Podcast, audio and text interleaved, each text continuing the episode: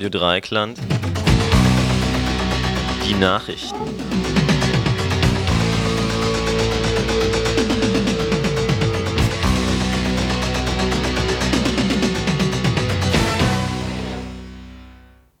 Raff im Hungerstreik für die Freilassung von Irmgard Möller. Die zwölf RAF-Gefangenen gehen wieder in einen Hungerstreik, um mit Nachdruck auf die Situation von Irmgard Möller hinzuweisen. Seit Juli diesen Jahres sitzt Irmgard Möller inzwischen seit unmenschlichen 22 Jahren und unter permanenten Sonderhaftbedingungen im Gefängnis.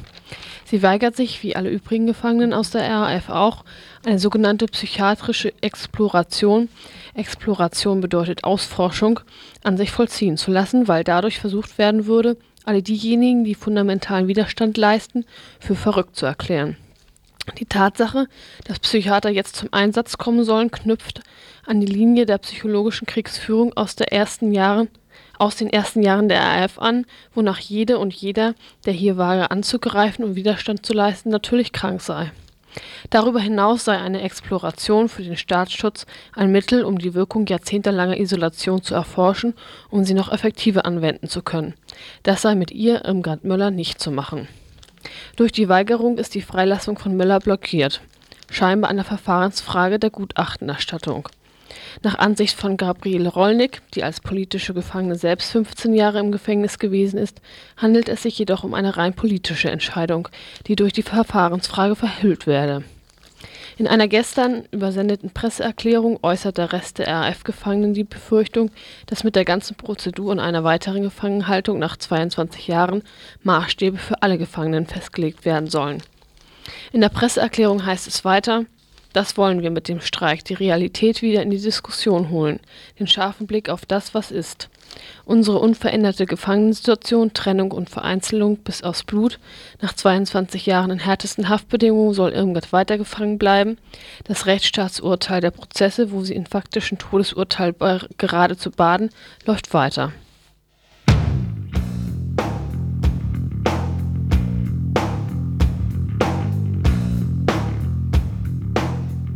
Tempolimit in Hessen wird beachtet. Auf Hessens Autobahnen gilt seit gestern Tempo 90. Allen Berichten nachzufolge haben sich die Autofahrerinnen auch zum größten Teil einsichtig gezeigt und das Gaspedal nicht ganz durchgedrückt, obwohl sie noch nicht einmal mit Bußgeldern zu rechnen hatten. Ziel der Aktion war und ist weiterhin, den Schadstoffausstoß der Autos und dadurch den Ozongehalt der Luft zu senken. Doch während die Verursacher der Luftverschmutzung durchaus subjektive Einsicht in objektive Notwendigkeiten zeigten, sind die politischen Leithammel noch unterschiedlicher Auffassung über den Sinn von Tempolimits. Umweltminister Töpfer meinte, Versuche in der Schweiz hätten gezeigt, dass Tempolimits die Ozonbelastung kaum verringern würden.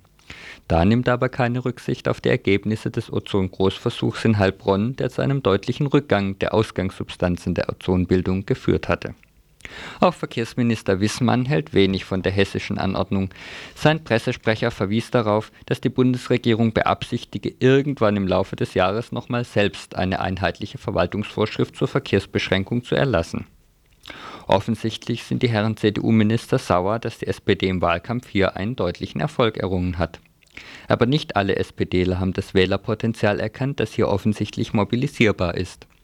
In Nordrhein-Westfalen beurteilte die Landesregierung das hessische Vorbild als Schnellschuss, der überhaupt nichts bringe. Der Kölner SPD-Regierungspräsident dagegen hat laut darüber nachgedacht, die Zahl der luftverschmutzenden Autos zu halbieren, indem täglich abwechselnd Autos mit geraden und ungeraden Nummernschildern die Fahrt verboten würde. So leicht derlei Vorschriften auch umgangen werden könnten, so zielen sie doch auch in die richtige Richtung. Vielleicht kommt ja endlich das längst überfällige Umdenken in Sachen Straßenverkehr.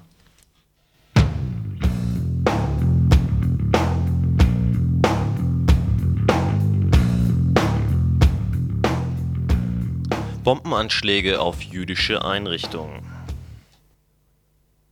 19. Juli. Nachdem am 17. März 92 in Buenos Aires die israelitische Botschaft zerstört und dabei 28 Menschen getötet und mehr als 220 verletzt wurden, schlugen die Attentäter wieder zu. Eine Autobombe explodierte vor dem jüdischen Zentrum. Wieder müssen 26 Menschen ihr Leben lassen und wieder gibt es über 120 Verletzte. Im Umkreis von 150 Metern steht kein Stein mehr auf dem anderen. Wie auch schon zwei Jahre zuvor sind die argentinischen Behörden gelähmt.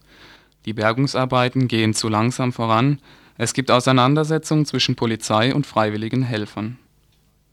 Die ersten Verdächtigungen treffen die Hisbollah.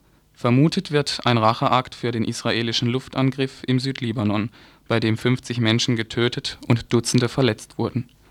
26. Juli Londons Innenstadt wird von einer schweren Detonation erschüttert. Eine Autobombe ging direkt vor der Konsularabteilung an der Rückseite der israelischen Botschaft hoch.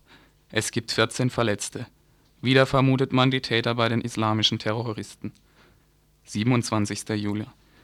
In der Nacht explodiert im Norden von London eine zweite Autobombe vor der Einrichtung einiger jüdischer Gruppen. Es gibt wieder fünf Verletzte. Die, London, die Londoner Polizei verspricht über 100 anderen Einrichtungen, die jüdisch sind oder mit dem Staat Israel etwas zu tun haben, rund um die Uhr bewaffnete Bewachung. Das britische Außenministerium meldet, die Hamas-Bewegung hätte sich zu dem Anschlag bekannt. Diese streitet doch jede Beteiligung ab. Alle Welt spricht vom Frieden, aber der ist noch lange nicht greifbar. Es muss gelingen, die Bombenleger von ihrem bewaffneten Kampf abzubringen. Dafür müsste Israel bereit sein, auf Vergeltungsschläge zu verzichten und die laufenden Verhandlungen ernsthaft weiterzuführen.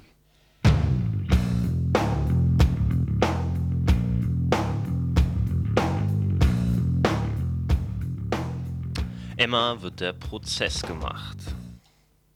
Schwarzer hat vor Gericht einen Teilsieg gegen den Aktfotografen Helmut Newton davontragen können.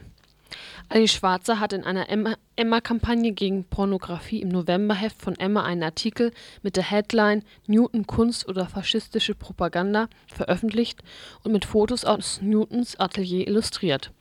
Zum Beispiel waren dort Fotos von nackten Frauen zu finden gewesen, die von einer Dogge angesprungen oder mit Folterbändern gefesselt waren.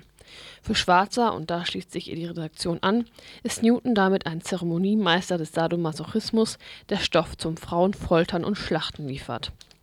Das Gericht hat nun das Recht Schwarzers, zu ihrem Artikel über Newtons Arbeit auf Fotobeispiele veröffentlichen zu dürfen, uneingeschränkt bejaht noch nicht ausgehandelt ist jedoch die Summe, die der Verlag als sogenanntes Honorar bekommen soll. Begründung des Gerichts: Nicht alle Fotobeispiele Schwarzers seien zur Erläuterung von Schwarzers Auffassung erforderlich gewesen. Obwohl einige der Bilder als Zitate anerkannt wurden und somit eigentlich honorarfrei hätten abgedruckt werden können, soll Emma nun das sogenannte Honorar für sämtliche Fotos zahlen Mal abgesehen von dieser Ungereimtheit ist es ja schon erstaunlich, dass das Gericht überhaupt feststellen lässt, dass für derartige Bilder Honorare gezahlt werden sollen. Klar, dass nur Männer zu solch einem Ergebnis kommen konnten. Ist der Vorsitzende Richter vielleicht auch ein derartiger Kunstliebhaber?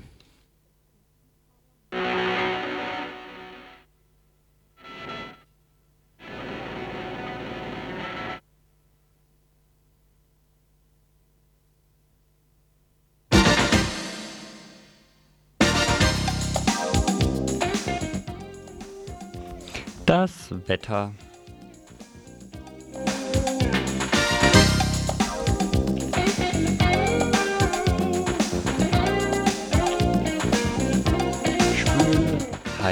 Wärmegewitter.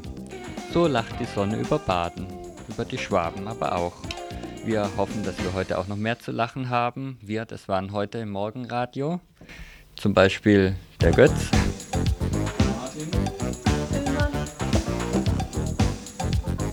Und immer.